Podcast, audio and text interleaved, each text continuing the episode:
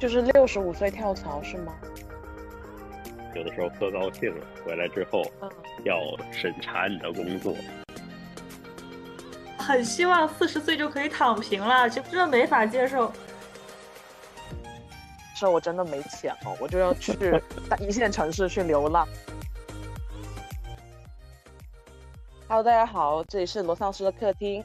然后本周呢，我们还是走这样一个国际化的路线，请到我们的朋友，是我和小许的本科同班同学。嗯，我们认识差不多已经有十年了。然后现在在日本工作的林桑。大家好，我是刚才罗丧师介绍的林桑。然后其实本科的时候一直有个外号叫初二，大家就以后就这么叫我就可以了。好，谢谢。我现在在日本工作，呃，然后算上。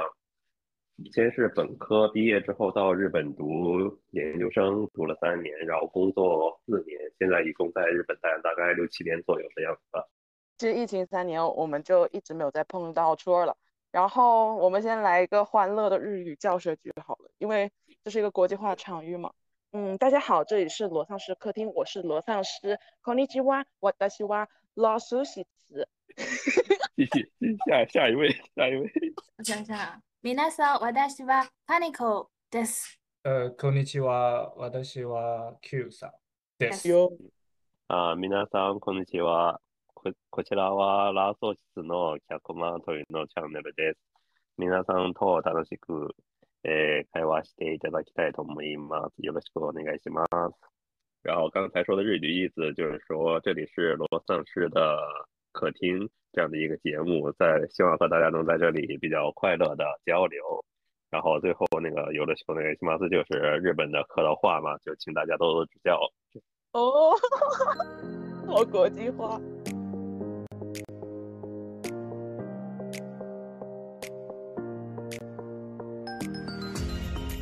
那既然我们是一个国际化的会客厅，那么今天我们就是依然要先跟我们初二聊一下。在日本的一些生活情况，那初二你能不能来讲一讲，就是你平常都会是怎么样的一个生活日常呢？呃，首先我这个人怎么说，性格上可能比较宅吧，所以平时的生活的话也相对简单一点，两点一线。然后当初上学的时候，就是在家里，然后去学校上课，然后回家做饭、洗衣服、收拾卫生、玩玩游戏之类的。后边找到了，在外找到了兼职之后，就定期每周出去没课的时候出去打工个两三天，然后其余的时间基本上都是待在家里看电影、看动漫、玩游戏这样的。然后因为不是不是不是特别喜欢旅游，所以基本上也没怎么出去过。然后工作了之后呢，其实也没有什么太大的变化，啊，当然主要还是一个可能我现在在这个公司太太黑心企业了吧。就是没有什么太多的课余时间，呃，就是上班，然后下班之后回家睡觉，然后睡醒了继续上班。呃，节假日的话，也之前在之前的话，基本上可以认为是默认为是没有的这样的一个状态。但是现在慢慢的，呃，好了，变好了很多，反正有各种各样的原因吧。哎，我突然发现你跟小许的生活状态简直就是完全相反。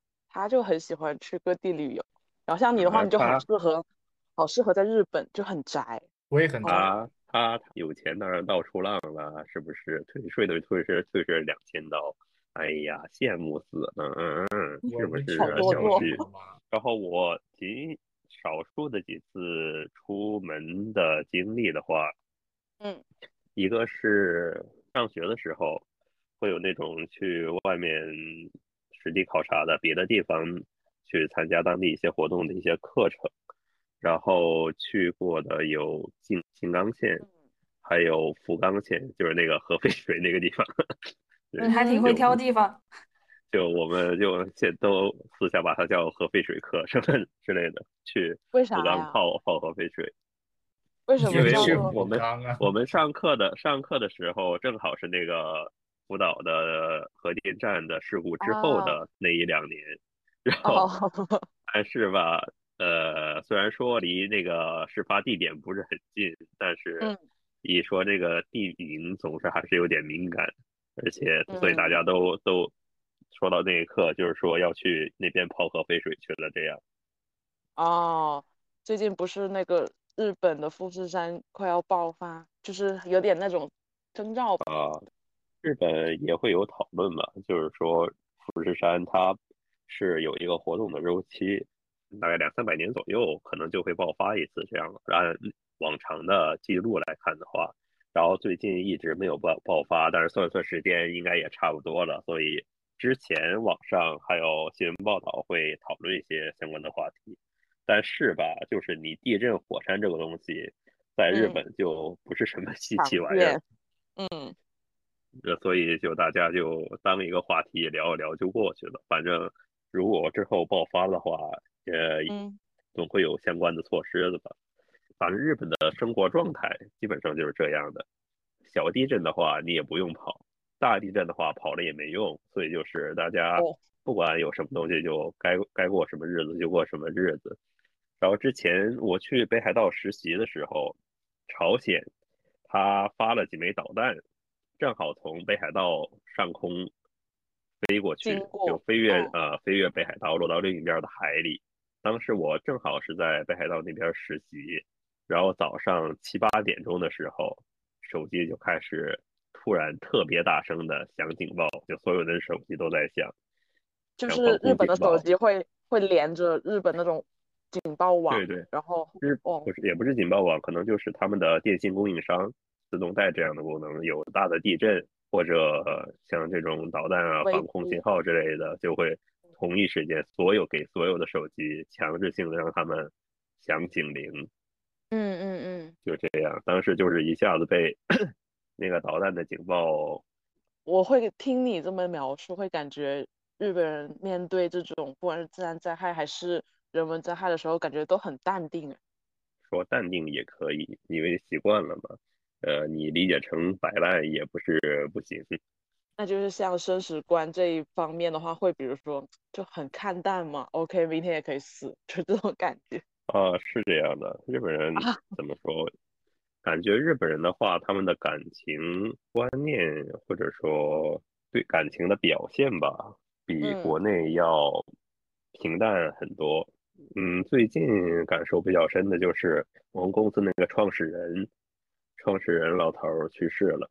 呃，我在我是东京事务所这边的，然后我们那个负负责人他也是个，呃，也是现在的社长吧。他和那个创始人也是几十年的交情了，大家关系虽然说一直吵吵闹闹的，但是关系应该是还挺深的。但是死了之后，他也没有表现的特别伤心，反正在。我们面前是没有哭过这样子哇，可能这个还是他作为那个怎么说社长来说比较要控制一下自己的形象。然后之后的话，他他爸爸他自己的爸爸也去世了，怎么说？我觉得他处理的就更淡定了，他就非常普通的说一下啊，我家老爷子什么过世了，又要回家处理一些相关的事务啊，然后还有。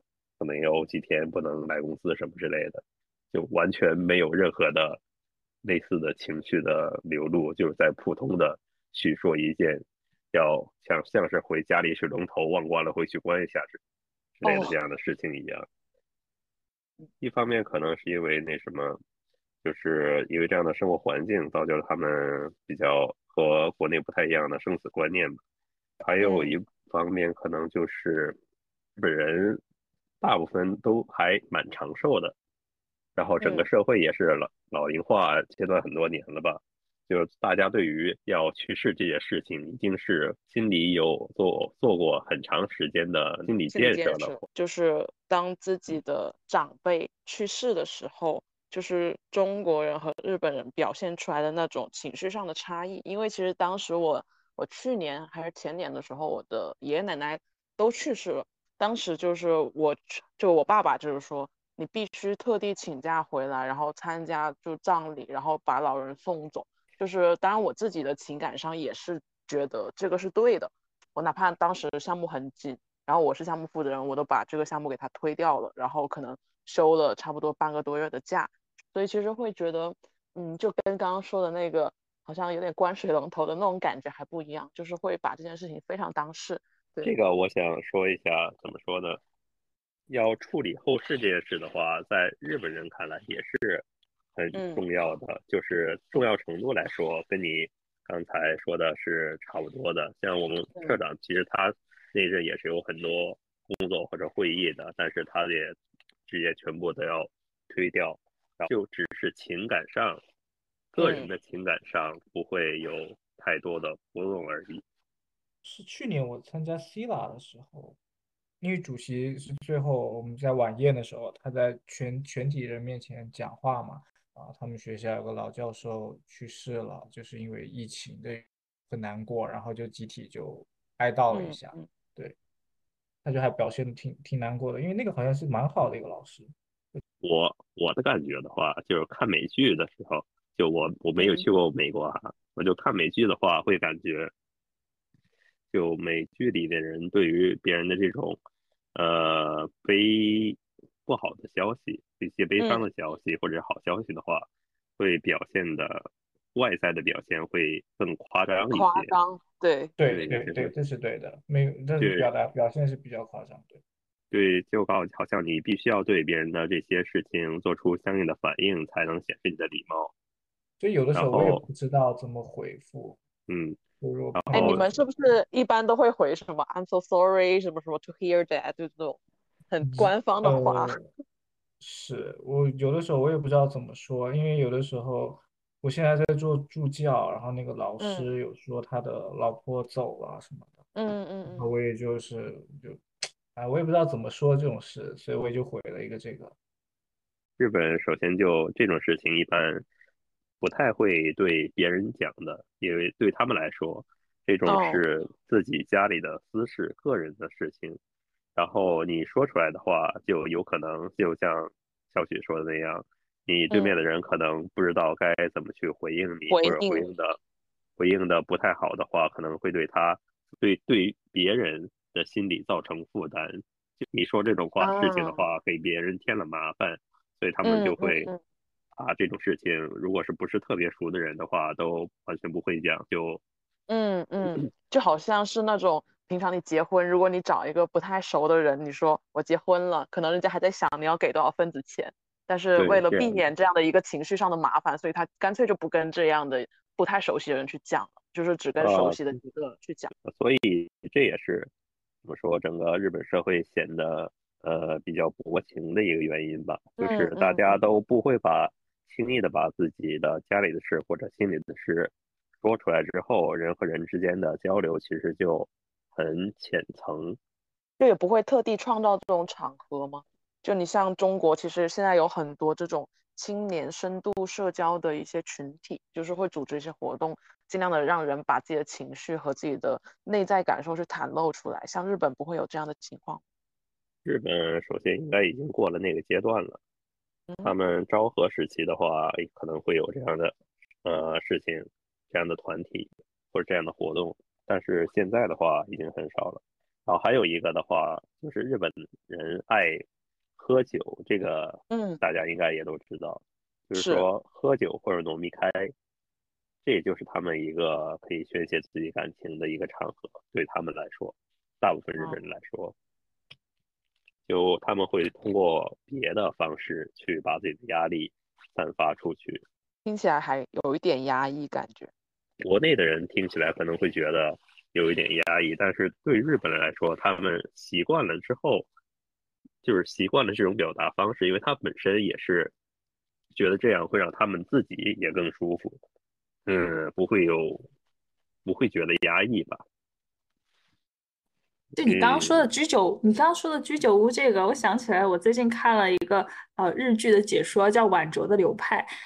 哎，就他讲的就是那个女主，她每天下班之后就要回家自己做饭，然后喝酒。我觉得她的这种生活方式我还挺喜欢的。你现在特别享受？对我现 在也是这样，就是一定要下班之后有一个自己的时间去吃饭喝酒。我觉得可能这个呃日本职场这种。感觉其实现在跟中国的职场也有一些类似，就是会比较白天会非常的忙碌，你已经被占用了特别多的时间，晚上就希望能有一个独处的时间。那你平时你平时会呃去居酒屋吗？或者说你在职场有没有交到一些朋友啊？你们在工作中会不会有一种被 PUA 的感觉？因为我有这个问题，是因为我之前听了一些别的博客，就是在讲那个日本职场的，我不知道那个会不会有一点偏见啊？就是说，呃，职场里面就是等级还是比较呃明确的，然后大家可能不会太在职场里面交流一些个人的呃情感啊，或者说是表达对工作的不满之类的。你说这个情况肯定是有存在的，因为这个。算是也不能说是刻板印象吧，就是他们以前一直以来的这样的一种传统职场的传统吧。实际实际现在的话，可能不像他们电视剧里表现的那么严重、那么明显吧，但是还是有的。像比较传统的日本企业，尤其是大企业的话，这种情况可能会更。保留的更多一点，因为怎么说呢，就是历史比较深的话，上一个时代之前的时代留下来的老员工会比较多，然后他们的习惯，一些工作上的习惯、生活上的习惯、言行上的习惯也好，就很难很难去改了嘛。刚才你说的那种情况会偏多一点，但是如果是新最近新兴的公司或者年轻人偏多的公司的话，这种情况就相对来说。呃，不会那么多。之前的话，日本 PUA 的最明显的一个表现就是，呃，去居酒屋，这个是，比方说下了班之后，嗯，那个可能你们组长说要去喝酒一下，嗯，然后你们组的所有人就全部要，基本上默认都是全都要去参加的，不管男女老少，就不请假，不能请假。这这个就不是请假，就组长说，哎呀，今天下了班之后，大家一起去喝喝酒，放松一下，然后大家大家就啊，好啊，好啊，去啊，去啊。如果这个时候你如果呃站起来说，哎呀，我可能呃不去，我想回家。如果一次两次说偶尔有事什么之类的倒是无所谓，但是如果就是说你你想啊，我想自己一个人回家待着，你如果说出这种话的话，在之前。可能就觉得你这个人不合群，就是不会读空气，cookie of night，然后就会觉得你这个人很奇怪什么之类的。这也算是会给你一种这种隐形的压力吧，这算是这种 PUA 的一种日式的 PUA 吧。然后现在的话，这种情况就很少，呃，不不是很常见的，不是很多了，相比于之前这样。就你会觉得其实整个。呃，交流环境上面也会比原先开放很多，就是你也可以适当的表现出你想有自己空间的这样一个想法。嗯，与其说是开放，不如说是对年轻人的一些意见会更尊尊重。怎么说？也不能说是尊重吧，就不会再强强迫年轻人去按照自己的想法去做什么事情了。社会社会怎么说？社会整体那个思想的进步和开放是一方面，还有一个最主要的原因就是少子多龄化这样一个大的社会趋势。你社会上的整体的年轻人是越来越少了，所以你的年轻人能招到的员工也不不会像以前那么容易了。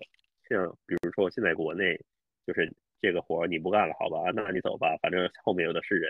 有的是新人过来会填你的位置，在日本的话，你可能一个人走了之后，你要花很长的时间和精力去再去找或者培养一个相同的人来和他做同样的工作，供需供需关系决定的。对呀，你之前是供大于求的话，你的年轻人就是可有可无，你的位置不在了，这这个坑总会有人来填的。然后现在的话是你坑虽然有，但是你的萝卜没有以前多了，所以你就比较必须要对你的萝卜更好一点，来防止它跳走。我有一点好奇，就是你刚刚说你可能平常没有什么日常时间，那你比如说上下班时间一般是怎么样？你比如说像我跟金子基本上都是我是朝九晚六嘛，然后金子可能是早十晚六或者是怎么样？哎呀，差不多。对对对，然后像你的话，你是怎么样一个安排呢？啊，我刚进公司的时候是早上十点钟上班，晚上一般是中电吧，就十二点左右会下班。妈十耶！二点，你说晚上凌啊晨十二点，对啊，十二点左那右。那你们又要吃居酒屋，又要上班，你们这个时间怎么安排啊？这个就就就是那个什么，当时是大概第一天的那个流程的话，就是十点钟上班，然后稍微干点活就要去吃午饭。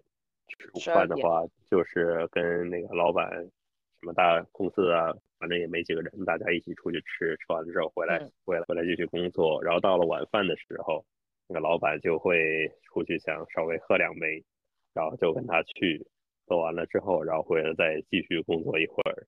就十二点了，然后就下班，这样你们工作之余还要陪老板去喝酒是吗？啊，对，每天？呃，对，差不多是这样。啊，就等于说，你们！你们上班的大部分时间是在吃饭。嗯，大部分时间也不不准确，但是造成你下班晚的很大嗯的一部分原因就是因为你要陪老板喝酒，而且那个老板喝完酒之后，有的时候喝高兴了，回来之后嗯，要审查你的工作，指天说地的什么高谈阔论一番，然后完了第二天又什么都不记得了。嗯，你说这跟我之前在央企、国企的感觉就很像。然后我是特别受不了，就是比如说我们都吃完晚饭了，我觉得今天就该结束了。然后如果这时候还嗯去开个会，我整个人脑子就会超级崩溃，因为我本来喝了点酒就很难受，然后你还要跟我嗯聊一些很清醒理智的事情，我就根本倒不过来。对，正常的日本人的话也是，就是喝了酒之后，就默认不会再继续工作了。嗯呃，但是但是就是我们公司的可能老板不太正常吧。我刚进公司的时候，就他整个的气氛就是周六你为什么会不来这种的。啊，呃，然后我就反正当时当时也无无所谓嘛，当时因为没什么别的事情干，我本身自己在家了的话，也只是在家里待着而已，就觉得我没没太所谓，所以就跟着那样稍微一直过了呃半年半年多到一年的时间。就现在的日本公司的话，也不会让你每天加班那么晚，然后周周六周日还要上班这样的。嗯，然后后来的话，就是那个年纪比较大的那个员工，他到了退休的年纪了，他说嗯他要退休了。然后在日本的话，六十五好像退休哦六十六十六十还是六十，还，记不太清了。反正在日本嗯退休的话，退休了你还是会有几个选择，一个嗯。就是你可以继续在现在的这个公公司工作，但是就是工资的话会比之前要偏要偏低，调低一点，因为哦你是你是退休然后再返聘的这样一种嗯。情况，所以你在那个法律上的话就和正常的公司里的工作的那些人是不太一样的了，所以你的工资比正常会要低一点。哦，但是的话，你那个工作的强度可能也会没有之前那么高了，就不会对你要求太多。然后你也可以选择和保持和之前完全一样的工作的状态，然后也会给你相同的工资。嗯呃，就是相当于虽然名义上你退休了，但实际情况上还是和以前一样，没什么变化。然后再有就是你就嗯不干了嘛，就退休就回家也好，去别的公司也好，呃，反正就是不在不在这个公司工作了。然后当时我们那个我们公司那个老大爷呢，他就是和市长，啊和那个社长就谈过，如果呃要在这个公司继续待下去也可以，但是就不能像以前以前一样，就每天加班那么晚，然后节假节假日也没有了，这种情况他接受不了，然后。然后那个老板好像不同意还是怎么样的，反正就跟他吵了起来。吵吵完之后，结果就是他呃跳槽去了另外一家公司，一个更清闲，然后薪水也更多的一个岗位去。就是六十五岁跳槽是吗？呃，对。嗯，我我我突然就是有一个预感，就是如果说中国继续老龄化下去的话，其实那个压力就会一直给到我们这一辈，因为当我们六十多岁的时候，我们还是那一个有压力的那一代，所以当时我们依然会面临跳槽，面临什么老年焦虑，就等于说永远都在焦虑，所以我就突然觉得根本就现在也不需要焦虑，因为反正你。一直到老，你都要承担这个社会的责任，所以为什么要焦虑？我一突然想到焦焦虑这个点，我一直不太懂，是究竟是焦虑什么呢？现在中国的情况就是，呃，因为年轻的劳动力还比较相对于比较多，人口红利还比较大，所以他们就会说三十五岁觉得你干不动了，就把你裁掉。但是听你刚刚讲的时候，其实。日本到了六十五岁也很吃香啊！我爱跳槽，跳槽我还能跳到一个更清闲、更高薪的岗位里头去。所以就是，如果说我们中国的这个人口结构还是一直就是说像你说的老龄化、少子化的话，那未来我们到了六十五岁的时候，我们也是所谓的香饽饽。说老实话，就是工作场上的香饽饽，你也不用担心你失业或者怎么着。怎么说呢？就国内啊，我明白了，国内现在焦虑的主要原因就是。内卷嘛，就是竞争过于激烈了，所以大家就总是会担心自己会被顶替掉，会会不会明天就没有工作了之类的。有一点，其实进了像日本这种少子多龄化的环境之后，你就完全不会有这样的焦虑了。呃，虽然有可能会好工作，会会有差工作，但是如果你想工作的话，肯定是会有工作的。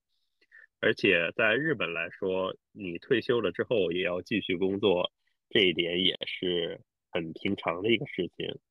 最主要的一个原因就是，你的退休金可能养活不了你自己，因为天呐，之前也看到我的老年，主要是日本人他活得太长了，你知道吧？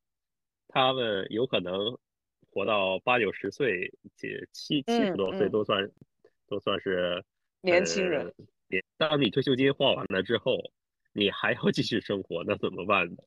然后可能政府会给你一些救济或者低保之类的这种东西，但是你不想自己晚年的话，就只能靠那过那种程度的生活吧。所以就大部分人还是会趁自己还能工作、还能干活的时候，就多工作几年，一直，然后这样自己的老年的话才会有所保障。而且还有一点就是，日本人整整体的给人的感觉、心态上，或者给人的状态的话，都觉得特别的年轻吧。就是五十多岁的看着像三四十岁的，然后六七十岁的看着像五十来岁的。然后可能有一部分原因也是因为你一直保持工作这个状态的，就是人其实你如果一直是有事情做，一直是在工作的话。你整个人的精神状态也好，身体状态也好，会相对维持在一个比较稳定的、稳定的状态上的话，就不会下滑太多。就国内很多的话，就是退休了之后，然后就完全不工作了，就在家待，在家待着，然后过了没几年之后，整个人就垮掉了，就发现是的，嗯，就一下子老了好多岁这样的。对对对，其实。其实我当时就是在书店经常会看到一些日本职场的书，就说什么呃工作是你的生命之源，就这种很打鸡血的话。哦对，然后就是中国的年轻人就会觉得啊好 PUA 啊好那啥，但是我从你这里听，其实反而工作像是一种就是所谓的真的是修炼，就是对他们一种内修外养的那种感觉。我想知道就是比如说像你们之前在美国的时候看到那一些老年人的生活状态，你们。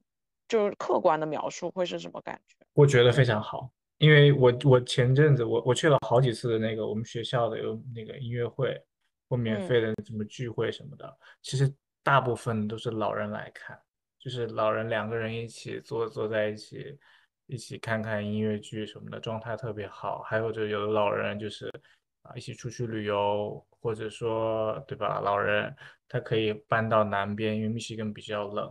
他可能会搬到南边，冬天去那边住，所以我觉得整体的这个老年人生活状态特别好。可能小许他看到的老年人的话，在美国也是那种怎么说，相对可能是中产中产左右吧，生活相对条件会好一点的人，他的老年生活也会更丰富一点。但是，可能大部分的老年人的生活的话，并没有他看到的那么丰富多彩。因为你呃，我就是当时因为我跟金子还有小许都一起去欧洲嘛，我不知道你们还记不记得，就是当时我们说晚上出去玩，然后看到有一群人在跳广场舞，我们就过去问嘛。然后那个老爷爷老奶奶去组织的那个广场舞的局，每个人收费一点五欧。当时我就觉得他们特别的快乐，我我自己感觉就是，而且当时那个大部分的广场舞的人都是中老年人嘛，所以我会有一种感觉，就是好像他们肯定会有，因为欧洲的嗯很幸福，对。虽然是比较片面啊，但是呃。反正我那个时候去新加坡也是，包括香港也是。其实你看到很多那个商店里面，其实会有老人家打工。我相信日本也是一样的，很多服务员会有老人。但是我们在欧洲或者我在美国就像少，或者就就没有，就是没有给你这种意识。但是你在新加坡那刻，你会发现，居然还有老人这么老的老人还在打工，这样。是我也是这个感觉，就感觉好像整体那种，就反正当时第一次去欧洲嘛，会觉得。天啊，他们的老年人好幸福！我是在想，你说，嗯，那你说我们国内的公园里是不是也是有很多老年人在玩？很多的这个父母带着孩子呢？我觉得也是有的。其实主要在于这个城市贫富差距的大不大，以及这个富人是过得有多么的开心。不过我现在在忧虑的是。我在想，中国的这个老龄化发展到后面，是不是我们六十岁的时候也是在打工和跳槽？我很担心这个，因为我很希望四十岁就可以躺平了。结果你告诉我六十岁要跳槽，这没法接受。你六十岁跳槽不是正常的吗？我们至少 要不想工作了，我也不想工作。这个这个是这个是你们自己的选择呀。就你不想工作的话，对啊，就实际的问题就是你有没有那么多的钱去支持你想要的生活？嗯，哎，可是日本不是发达国家吗？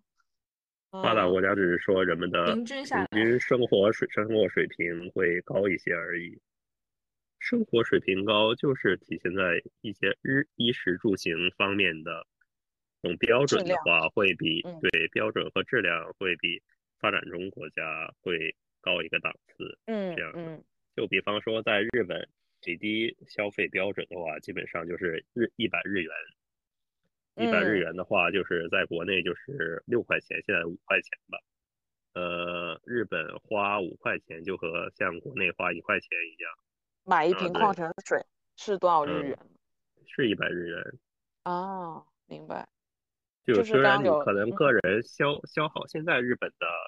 国内比的话，可能就是它的每个人的消耗的，你说食物也好，或者消耗的资源，可能和国内是差不多的，可能还没有国内多，因为国内是便宜量足的这样的一个方式。但是日本的话，它是可能它本身也比较喜欢往小和精里做，超市卖的东西可能量不是特别多，但是它的做工啊，或者它味道的话，品控的话。会给你拔到默认的，给你拔到一个比较高的层次上，就是你很难在日本很难买到像国内那种便宜，然后但是质量不是那么好的东西。拼多多，你美国也有拼多多呀？是是中国的拼多多，还是美国有一个本土的 local 牌子？就是国内的拼多多的同样的东西。那日本有拼多多吗？日本没有。没有这么多人不拼一下吗？日本，我感觉日本的人的平均怎么说，生活的下限是要比美国要高的。怎么说呢？贫民窟或者类似于生活不太好的下层人聚居的那种地方的话，就很少。看看起来、听上去就治安不是很好，大家都收入很低，然后给人那种印象的。地方的话，在日本上基本上是没有的。哎，那你说法国是发达国家吗？我我我我可能我文化水平有限，但是在法国的时候，那个那个地方有一些街区真的很乱啊，很脏很乱。我的意思是我意思我的意思是不是发达国家就一定会没有这种贫民区或者是这种地方？只是说日本的状态就是他会把你。每个人的生活下限给你强制性的拔高，对，其实就像我在北京，我现在住在顺义这一块嘛。顺义是北京，其实我现在也是才知道的，就是在北京，有钱人都喜欢住在就是从从望京到顺义的这一带，因为这边的别墅区特别多。但是我自己亲身住在这边，我就会经常看到一个别墅区间隔着一个所谓的村子，再间隔一个别墅区，你就会感觉那个视野一会儿很很牛。然后一会儿就降到一个很低的水平，然后一会儿又升起来，就感觉特别割裂，就会有这样的一个贫富差距特别明显的感觉。在日本不会有是吗？日本的话，呃，确实没有这么不会，嗯，我目前是没看到太多这样的情况。我住的那个地方，好像说在美国评也是前几名的一个宜居的小镇嘛，就会和很多的比较有钱的人，呃，退休啦，或者说是呃买一个房子在那个地方住，但是也会有一些比较，呃，相对来说就说起来不太好啊，就是那个呃黑人会比较多的这个区域，聚居区，对，像这样的这个小区，确实一眼看出来就不太一样，包括呃留学生住的这个。宿舍啊也不一样，就是即使在一个小镇，它也会有这些区别吧。不过说起来，如果说日本就是很少有这样的街区，我觉得肯定是城市治理的很好的。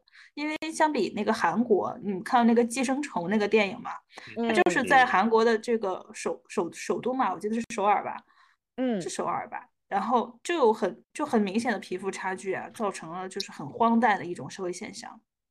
我觉得。在我的村子里，没有那么明显吧，因为其实大部分的这种无业游民，或者说是就是这叫什么流浪、流浪、流浪者，他都集中在城市的中心区域，像是大城市的中心区域，像芝加哥呀、纽约呀这种城市的中心区会比较多，像这种村里的其实不多。好奇怪，这是为什么？对，homeless 在中间，然后乡村是富人。因为因为乡村它其实地广人稀，你来这里就发现美国的公共交通很糟糕。金子也知道，美国的公共交通非常糟糕，所以你住在乡村，你必须要有车，你没有车你是没有办法生存的。嗯，但是哦，你如果在乡村的话，对 homeless 最主要的一点的话，就是冬天的话，你很容易冻死。啊，就反而城市中间有一些资源，它可以去。拿到对啊，他可以去蹭啊，他可以去在那种地铁站门口或者是 ATM 机里面去过夜，这种他们。你这个倒是点醒了我，就是以后假设我真的没钱了，我就要去 大一线城市去流浪，这样子的话我比较容易蹭到资源。不一样，不一样，国内的都是人很多的，你你来美国这就发现，其实除了那几个大城市之外。其他地方乡村里都没什么人，它都是一栋一栋的房子。你在外面，嗯，路上都没有没有什么没什么人的，都是开车的。你在外面的话，说不定就被什么狼给叼走了。好恐怖！你跟亚洲的城市不一样，但是同样的，就是这里的环境会很好，就是自然环境会比较好，然后会有鹿，会有野生的鹿，有的时候路上会碰到野生的鹿，还有蛇呢。哦，感觉好有意思。对，嗯，然后也能看到星空，因为没什么，比较空，比较空旷，没什么东西。啊，对，这个就是国内的室内的那些道路照明吧，做的太满了。在日日本也好，我觉得美国也好，就是就算是大城市，它也会 有一些街区，比方说你远离市中心一点的话。进到一些小巷里边，然后它这个周边的话，呃，照明就没有那么充足，然后你抬头的话也是可以看到比较清楚的夜空。那突然就想到，难怪大家会说中国是一个很安全的地方。那确实，你说这种照明什么，它就至少能够照到角落嘛。那如果确实有黑暗地带的话，特别容易发生犯罪，也是有可能的。呃，这个是确实是这样的。相对来说，亚洲的城市都比较安全，嗯，是吗？嗯，那你像泰国和越南最近不都是这些三角？我我我指的是就是新加坡啊、香港啊、中国大陆啊、日本、韩国这种地方，一出亚洲国籍是吧？发展到一定阶段之后的亚洲国家是比嗯嗯嗯，是更安全的，应该这样说。啊，最近就是网上的那些说什么泰泰国被被人 拉走了拉打腰腰子这种打腰子，打腰子这种，我感觉谣言的成分更大一点。是，其实你要是稍微正规一点，去一些正规地方，相对也是比较安全。得接着这一段话说，我刚才其实嗯很想嗯说，你们平时呃生活是怎么采购生活物资的？刚刚不是说美国呃没有嗯车，寸步难行嘛？在日本嗯就是像便利店什么文化的就很发达嘛。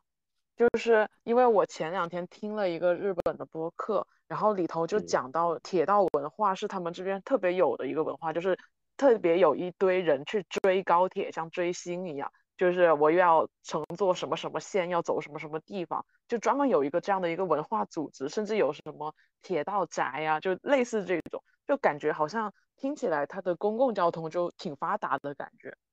是这样的呀，但是这个和你刚才说的那个日嗯。常生活买东西之类的，又是根根本呃两个话题。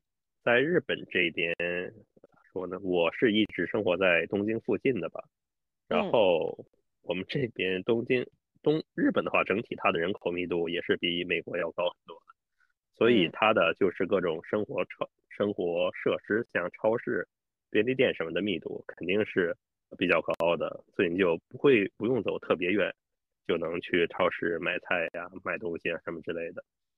像美国的比较有名的那个连锁超市 Costco，呃，在日本也是有的，但是很少。呃，那边的购物的方式就去去过几次，就和呃日本传统的那些超市完全不一样的嘛。那边就是 量大的不行，你一下就把你买一盒就你一周的饭就全都有的这种感觉。然后在日本的话，和其实他的平时生活生活的体验和国内是差不太多的，就是你家附近就有超市，就有小卖部，想吃什么或者有菜市场，想吃什么就呃到了饭点儿或者下班回家的路上买一点儿，然后回家做菜这样的。哎，听起来你们好像不太会网购是吗？就像我们网平时啊对使用的那网些购 APP 送到日。本的话就亚马逊，亚马不是逊淘宝，对不是抖音，不是美团，也不是多没没有没有美没有美团没有美团美团呃，然后那种外卖的话也也只是嗯 Uber，、基本上只有啊 Uber，然后还有一些其他的小牌子小牌子虽然也有，然后跟美为国差不多。哎对啊，就是，Uber 是那个出租车公司吗？对，是的，是的。嗯哦，在美国送外卖都是开车的。呃哇塞，那人工 费好高啊，听起来。对啊，就是人工费高啊，就是人工费很高，所以你像国内现在国内大部分人习惯的这种买个东西就满地都是快递，满地都是外卖的这种是生活方式的话，是没办法实现的。嗯嗯，你会觉得不方便吗？不会啊，就 这就是个习惯的问题。嗯，明白。像之前没有外卖和没有快递的时候，大家不也是照常生活吗？也没有觉得多不方便。嗯，只不过现在国内太方便了，会显得显得国国外不是那么方便而已。就像我哎们之前在欧洲那个呃超市的时候，我们还去大采购，因为那些东西都贼便宜又很大，就一个两升的嗯汽水才零点几欧，然后就会，嗯我们当时还拍照片，然后金子就指挥我们一箱一箱搬到车上去，然后你像在 你像在日本的时候，可能他们就会专注于那种什么一人食，或者是那种就很小的那一种份数。然后你像在中啊国，有时候我就想买一点那种一人份的东西，也买不到，因为也是以那种大量大为主。对啊，对，就是日本 特别喜欢做一人份的东西，就便利店的嗯话，就那种卖一根香蕉之类的，就单独卖一根香蕉。为什么？就是日本嗯他一个人生活的人越来越多，然后一嗯个，而且日本人他本身饭量也不是很大，像那种香蕉之类的，他可可能只是偶尔想吃，突然想嗯吃吃一口香蕉，但是你如果让他买一捆回家的话，他一个人喝吃不完，要连着吃几天他也不乐意。而你就买这种一根或者两三根的话，反而会有更多人的去买，就是这样的。你像我之前看那个蜡笔小新跟樱桃小丸子，他们一家人都有好几口哎。那你们就看那种日本家庭，他们现在会比如说生二胎、三胎这样子。日本，如果你生孩子的话，就是基本上是默认最少要两个的，生一个的比较少。哦，买一赠一啊！买一赠一，吃饭不买一赠一。两两 到三个的话，应该是比较正常的水平吧，我感觉。嗯，因为就我们对没有什么兄弟姐妹的这个概念，就是对日本人来说，你生孩子的话，就如果没有兄弟姐妹，会觉得比较怎么说寂寞、发脾气吧？孤单。嗯嗯。对对，小孩子来说，这个家庭的话会呃少少点少缺点感觉，乐趣。所以觉嗯觉得生两三个会比较好。那是不是丁克也挺多的？啊，是有的。我们公司现在和我们共用一个事务所的一个一对老年夫妇，老呃，老年夫妇那个丈夫呢都七十岁七十多岁了，嗯，然后他他老婆就怎么说年纪比他小好多，小小个十几岁吧，也反正也是快六十了。然后他们两个就是丁克的，就是没有孩子。然后家里养了一堆猫，这样的，感觉丁克的话也是不是很少见。这个就是每个人都有各自不同的原因呀。嗯，就肯定是他们夫妇两个之类协商之后的结果。然后你具体为什么呢？这个 肯定没办法问啊。哦，也不会跟你们去聊这一些东西。这肯定不会聊的，日本人怎么会主动跟人说这种事情？嗯，因为其实现在中国网络也比较发达嘛，然后经常看到小红书、抖音上就会有一些丁克夫妇就会说，啊，我为什么要选择丁克什么什么，就会感觉最近渐渐开始流行起来，然后也会说一些原因，但是好像听到你这边好像就，嗯，不太会讲，然后就是真的就是个人意愿。国内国内听你说的那种感觉，还是把这种比较少见的生活方式当成一个噱头在做自我宣传。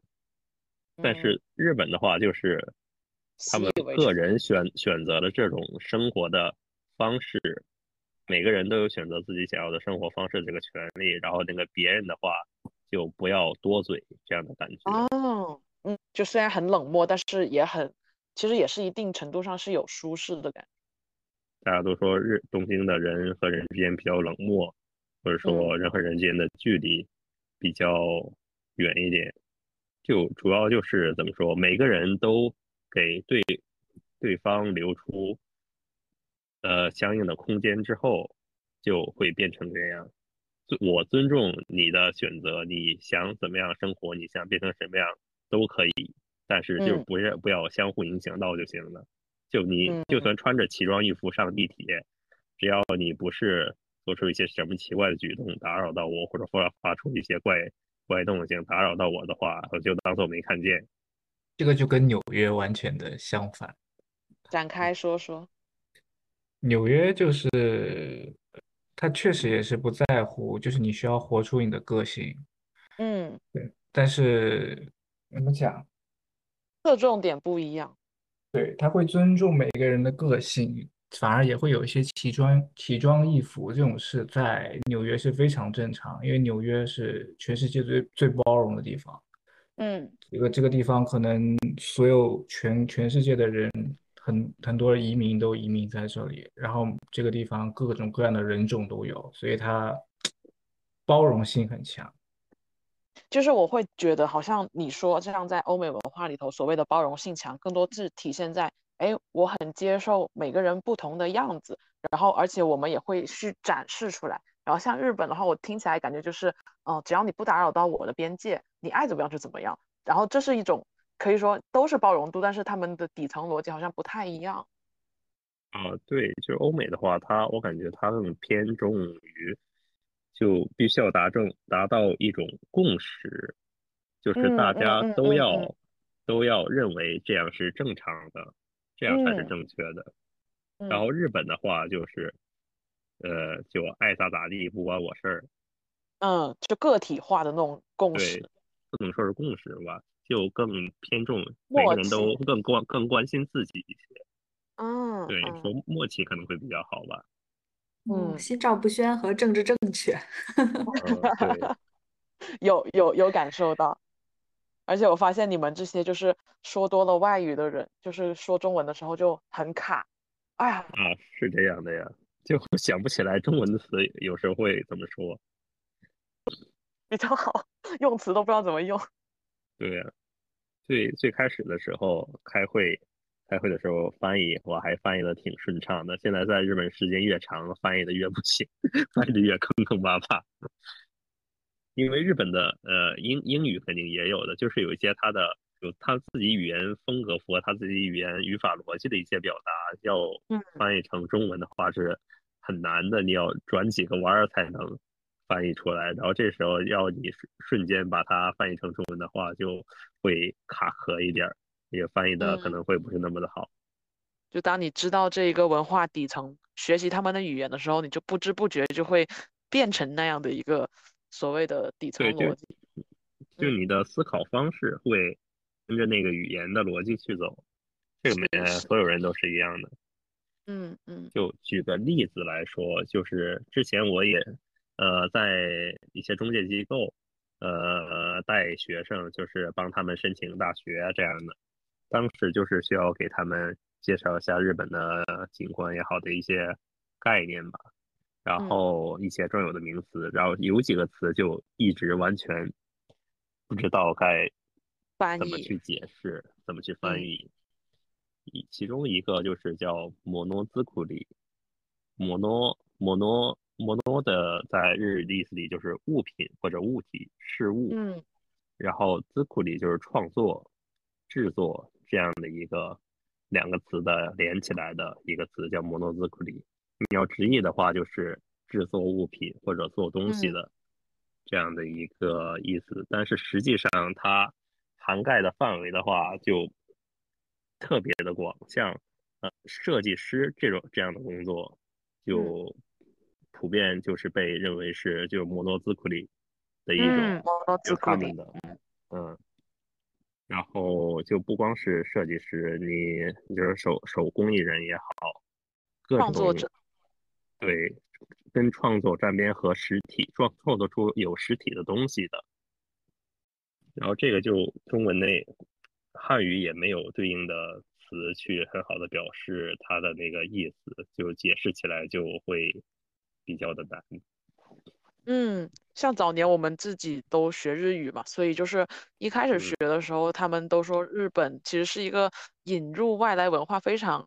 就语种是这样的一个感觉，就比如说很多都是音译直接译成日本的嘛，就比如说 J R 鲁，就这种这种感觉的东西，就是我会发现其实呃原先好像是那种引入外来文化，但是后来慢慢发展出来，就会有自己的文化延伸出来。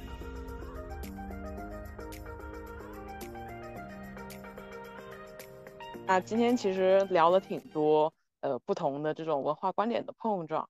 包括我们从职场文化聊到一些可能生活的，然后社会，甚至于有一些社会上的一些议题，嗯，非常其实非常铺开的一个这次的闲聊，我觉得还挺有价值的，嗯。你这个北京口音跟谁学的？嗯，再见吧，撒尤那拉。嗯，好，那今天我们就呃先聊到这里，然后下次如果有机会的话，我们将会给大家带来更加多有意思。更加多元的一些观点，那我们就说再见吧，撒尤那拉，拜拜，拜拜拜，嗯。那么本期正式的部分就结束了，下面来播放一个我们的日语教学彩蛋。然后我们先来一个欢乐的日语教学局好，因为这是一个国际化场域嘛，所以想请我们的初二三教一下我们。嗯，罗桑师的客厅。然后大家好，我是罗桑师。然后大家好，我是金子。和大家好，我是小许。这些话要在日语里头要怎么去讲？米达桑，我的西瓦西桑。你已经会了。许许不是那么读的，许是 Q。Q 桑。呃，你如果要叫小小许的话，你应该是 Q 酱。好恶 那大家好呢？呃呃，没有大家好。日本的话，打打招呼就是“空尼奇哇”，说就日安的意思，good day 就是这样的。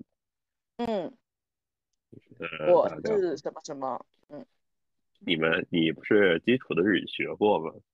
哎呀，忘了，你就说一啊，句吧。行行，就我大西瓜，然后啥啥啥。但是你那个罗丧尸这个丧尸呢，我感嗯觉有点难翻译。嗯你快翻，我是拉什么什么。你就你叫辣辣丧就好了吧？哦，我是罗寿司，到底寿司啊，拉苏西。行行，可以就这样，挺好的。不行，丧尸到底怎么叫呢？在日语里，哎呀，哇，好难搞啊！你这个人，索西吃，索西吃，索西吃啊，嗯，就是那种就是僵尸的那就是要，呃，你就就是就是把那个汉字普通的音译过去的话，用日本的发音来读的话，音读的话就是这样的。那就是瓦达西哇拉拉说骚说是吃，好缩西吃，缩西吃。嗯，然后金子是呀 king king king 奖吗？不是，呃，金子的话，一般叫 kaneko 的会比较多吧，p a n i c 哎，这个好嗯听，是吧？你看人家的名字就很正常，你这什么屌名字啊，罗丧缩尸，西缩西词，缩西词吗？嗯，太拗口了。哎，行，这样就这样就这样吧。那那那许就是 Q 奖，好恶心。对，Q 很恶心，Q 哇奖，我是什么来着？我又忘了。看 p 那 a n i c kane kane kane 是就是金或者金钱的意思，但哦是，在好好人民里。的话读 kane 比较多。哎，以前我学的是 King 哎，King 奖，King 奖。对，那个那个是韩国的韩国人的，哦，中国人或者中中国人的话是那样读，韩国的是 Kim Kim 桑 Kim 桑，嗯，哎呦，中国的话一我我的 Kim 桑怎么说来着？我又忘记了。鱼，Q 的西，Q 桑，那那我是我我是你拉是拉，嗯，拉你就你最拉，拉怎么来的？休息词，休次息，搜搜缩洗词。等会儿我拿笔记一下，缩洗词，缩洗词，缩洗词。哎呀，要不开始吧？缩洗词，缩嗯，洗次，缩几次，缩几次。我懂了。那我们就我们来一个国际化的开头。为什么嗯我昨上次英文没有国际化的开头？那那那给你补一个。给你补一个，英文不够洋气，闭嘴。重来重来，我们来，我要来一个国际化开头。来吧，好，我们好，我们现在呢，就是在一番日语教学以后，决定来一个国际化的开头。嗯，大家好，这里是罗丧尸的客厅，我是罗丧尸。嗯，こんにちは、私は拉休息子拉休息拉。客厅怎么说？客厅客厅这个词也有很多哦说法。嗯，罗丧尸的客嗯厅，快说一下，我重录一个。 嗯，咋说呢？了呃，按一点日都不会。合适的话叫卡库妈，就是课间，客人的客，房间的间。卡库妈，嗯就こんにちは、私はローソー室。こちらはローソー室の客間というのチャンネルです。好难啊！要不你等会儿，你对，你你来说一遍，他罗丧尸说一遍。哎，我我给你我给你打，我微信打给你。 你写一个那个对吧？音吧，罗马哎音吧，好难，没有这样子，这样子，我你我我不学过日语吗？你怎么这么 low？忘，哎呀，我很 low 的，我就说我是罗丧尸，然后你是金，然后金子就接我是金子，然后嗯许博士就说我是小许，整个介绍完就说我是呃初二，然后呃然后这里是罗丧尸的客厅，可以嗯，行。把难题丢给作呀！天呐，嗯，嗯嗯，好，接下来是我们一个很国际化的一个开场。嗯，大家好，这里是罗丧尸客厅，我是罗丧尸。こんにちは、私は老鼠喜子。喂，继续，下下一位，下一位。天呐，你失忆了？ 大家好下一个是谁怎么说啊？跟我的我的喜欢看，我的喜很欢看那喜欢我的喜口，欢 Q 你可以学学学呃那种樱花妹的声音。 皆さんこんにちは、私はカニコです。哎哎啊，哎，说这些你就这样好了。我想想啊，皆さん私はパニコです。哇吗不是哎 Death 呦吧？对，是 Death 吧？是哇，啊，是啊。那我没有问题 diss 哎，我没呃， diss。没事没事。你看我的然后我的日语学的时长比你有精髓。好，然后你继续时长再。来一遍。呃，こんにちは、私は Q さん です。哟，哇哦，其实不用，呃，要不要 des？其实应该要吗？要要要要的。啊，是那我是挺老师是吃 diss 对吧？对对对对。好，然后然后我没来了关系，不是重点，到你了。皆さん、はじめまして。こんにちは。私は翔です。えー、こちらは、こちらはラ、ラソ室の100万というのチャンネルで、皆とちょっと楽しく 会話していただきたいと思います。よろしくお願いします。你说什么？学习字幕君下线了。哎，你说一遍，然后把中文说一遍。嗯，好啊，烦啊！行我然后大家好，我是呃，怎么说，在这个呃节目名字里，大家叫我初二就好了。然后刚才说的日语意思就是说，这里是罗丧尸的客厅 这样的一个节目，在希望和大家能在这里比较快乐的交流。然后最后那个有的时候那个西马斯就是日本的客套话嘛，就请大家多多指教这样的。嗯，你能把那句话再说一次吗？刚刚好结巴，好辣。哪哪一个？哇达西哇什么什么，就那一段。私は，嗯，哎，要要慢一点吗？你就从从头就顺着说就行了，就正常的说。大家好，我是出现不行，你咋这么听话呢？我现在觉得。干嘛？来吧，来吧。啊，哎，你说中文的还是日语的？你就是日语说一遍，然后中文的，啊然后如果行你觉得中文 OK，你就不说了。啊，行。あ、皆さんこんにちは。ここちらはラソ室の100万というのチャンネルです。皆さんと楽しく、 えー会話していただきたいと思います。よろしくお願いします。哦，好国际化，太好了，啊，行了吧？行了吧？可以，可以。